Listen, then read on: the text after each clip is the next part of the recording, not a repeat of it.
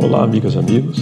Aqui Leonardo Melgarejo, nesse espaço de reflexão organizado pelo coletivo Catarse, onde nós costumamos discutir ecologia, ecossistema, agroecologia e hoje com o foco na consciência, consciência coletiva que parece vir emergindo com muitas novidades nas Américas. Nós já falamos em momentos anteriores dos acontecimentos da Bolívia, dos acontecimentos da Argentina e agora, nesse início de ano, temos uma decisão no México por decreto do presidente Manuel López Obrador que é muito relevante. Ele estabeleceu que no prazo dos próximos três anos deve ser eliminado totalmente o uso do glifosato, um herbicida mais usado no mundo, e as lavouras de milho transgênico naquele país. E também determinou uh, a iniciativa de políticas de apoio à substituição daquele modelo dependente de agrotóxicos, que aqui só cresce, é, por alternativas, entre aspas, na no, no decreto dele, por alternativas sustentáveis, culturalmente adequadas, que permitam manter a produção com segurança para a saúde humana, o meio ambiente e a diversidade biocultural do país. Fecha aspas. Isso é agroecologia. Isso é o que a sociedade brasileira pede no projeto de lei 6670/2016, que trata da Política Nacional de Agroecologia e Redução de Agrotóxicos, a PNARA. Mas felizmente, Neste ano parece que nós, assim como os argentinos, os bolivianos, os mexicanos, estamos mudando. Vejam que a juíza federal Clarides Reinheimer acaba de suspender o processo de licenciamento da mina Guaíba, aqui na Grande Porto Alegre. Isso nos interessa, nos interessa a todos, porque aquela decisão da doutora Clarides coloca dúvidas sobre afirmativas dos interessados naquela mina de carvão. Afirmativas muito importantes, como os laudos de contaminação que os ambientalistas afirmam ser, no mínimo, equivocados e insuficientes, para não dizer enganosos, mentirosos. E isso é muito grave. Aquela mina ameaça a saúde e a qualidade de vida de 4 milhões e meio de pessoas na Grande Porto Alegre. Ameaça com o envenenamento do ar, envenenamento da água. Ameaça com a aniquilação de três aldeias indígenas. Com a destruição de produção de base agroecológica, de assentamentos de reforma agrária e de reservas ambientais que nos são muito preciosas. Bom, é, cabe um recurso para a Copelv, que com certeza vai acionar os seus apoiadores nas prefeituras, no Estado e quem sabe até no governo federal. Portanto, nessa luta contra a mina, ganha a luta da sociedade, ganha a força e a coragem e a atitude da doutora Clarides, porque tudo isso reforça a campanha dos ambientalistas pelo banimento da mina Guaíba em defesa dos porto-alegrenses e da democracia. Algo parecido em termos de enfrentamento da nossa sociedade, a articulação contra a democracia, começou a acontecer em 2021 também na Câmara de Vereadores a partir de um golpe que aconteceu ali na primeira sessão. Resumindo, porque o tema já está bem discutido, aconteceu o seguinte: o prefeito Melo, no seu discurso na Câmara, no dia 1, disse, anunciando a sua gestão, que nela vai haver respeito às diferenças, à legislação e à proteção social disse que o executivo vai atender igualmente a todos os cidadãos e as suas representações. E disse que orientou seus, eh, a sua base, os seus eh, subordinados nesse sentido. Ele também disse que vai agir pela reforma da Previdência e que a reforma da Previdência, nós sabemos, ela sim vai agir contra os interesses dos pobres, dos idosos, da maioria. E ele vai agir, o prefeito, para que essa reforma avance rápido. Ele disse também que as multas injustas que acontecem nessa cidade serão canceladas, perdoadas. Ele disse que aqui sobram leis, mas faltam atitudes. E que isso seria muito errado e que ele vai corrigir. E ficamos em dúvida: que leis vão ser desconsideradas pelo novo prefeito? E quem costuma ser multado com base nessas leis que precisa ser perdoado? O que ficou claro é que o prefeito vai decidir isso, o que parece, no mínimo, pouco republicano e afeito a possibilidade de negociatas. Nós sabemos que o perdão das multas e dos crimes ambientais ampliou o ecocídio no Brasil. E isso envergonhou o mundo e provocou reações internacionais que ameaçam é, prejudicar os interesses do agronegócio brasileiro. Bom, se Porto Alegre notar um modelo semelhante, onde é que nós vamos parar? Mas isso, a fala do Mel não foi o pior daquele dia. O pior é que as bases do Melo na Câmara de Vereadores rasgaram o regimento da casa, ofenderam a democracia e fizeram de tudo para anular a importância e a representatividade dos resultados eleitorais de 2020. No artigo 32 do regimento interno da Câmara de Vereadores de Porto Alegre, se garante que a ocupação dos cargos de presidente, de secretários, de coordenadores, de vices e seus suplentes, que determinam os rumos do legislativo municipal, devem ser ocupados de forma a garantir respeito à representatividade numérica do número de vereadores eleitos em cada partido. Mas aconteceu o oposto. Vejam, a base de apoio ao governo tem 26 vereadores, a oposição tem 10 vereadores.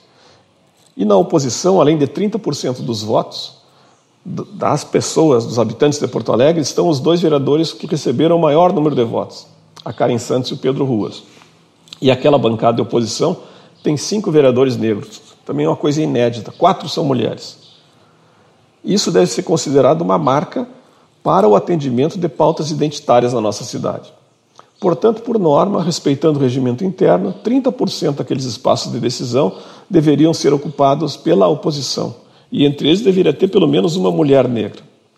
Mas o que aconteceu? Aconteceu um golpe contra a democracia. Todos os cargos foram ocupados pela base do governo Melo. Aliás, a presidência da Câmara ficou com o PDT, que só elegeu dois vereadores. E vejam, o PT elegeu quatro vereadores, o PSOL elegeu quatro vereadores. E nessa, nessa dupla nós temos os dois vereadores que receberam o maior número de votos e que, portanto, deveriam ser considerados como uma opção natural para a presidência da Câmara mas foi do PDT, do partido criado pelo saudoso Leonel Brizola, aquele democrata que encampou transnacionais, que criou escolas de tempo integral, que realizou desapropriações para a reforma agrária, que armou o povo gaúcho contra a primeira onda do golpe militar. Dali saiu o presidente que vai liderar a situação.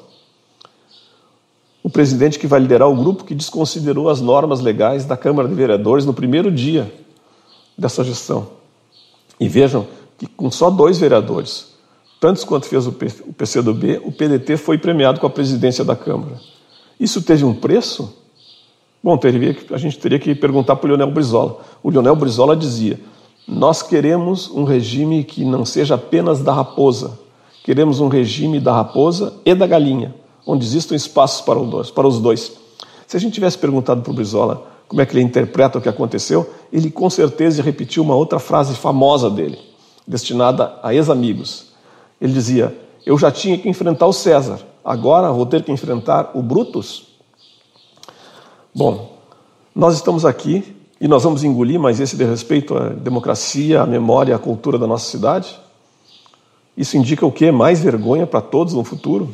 Bom, felizmente a bancada da oposição se impôs.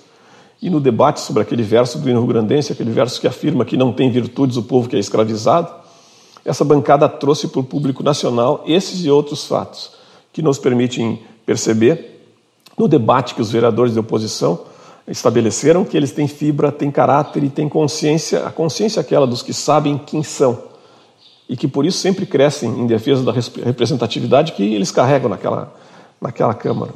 E eles vão ter por isso o apoio de uma sociedade cada vez, cada dia mais atenta.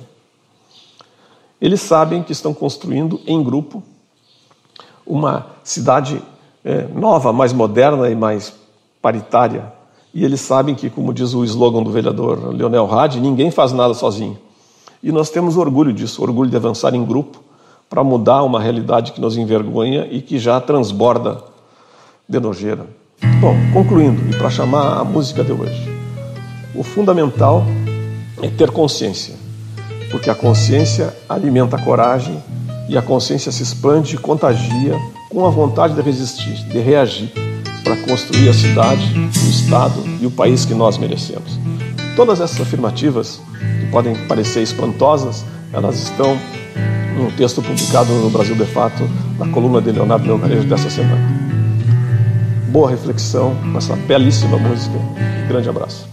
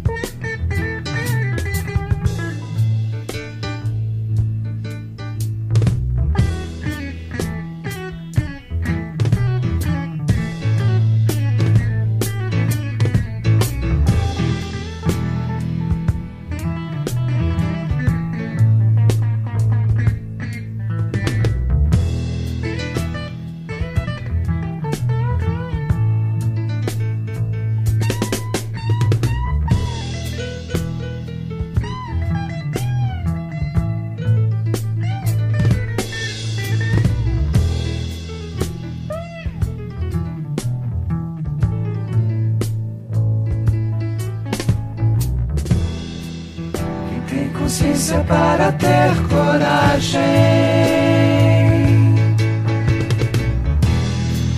Quem tem a força de saber que existe.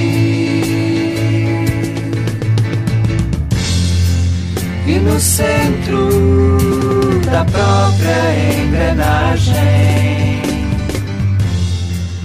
inventa contra a mola que resiste.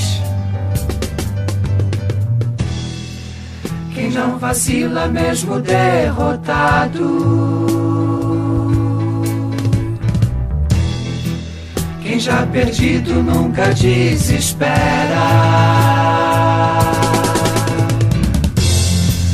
e envolto em tempestade decepado. Entre os dentes segura a primavera.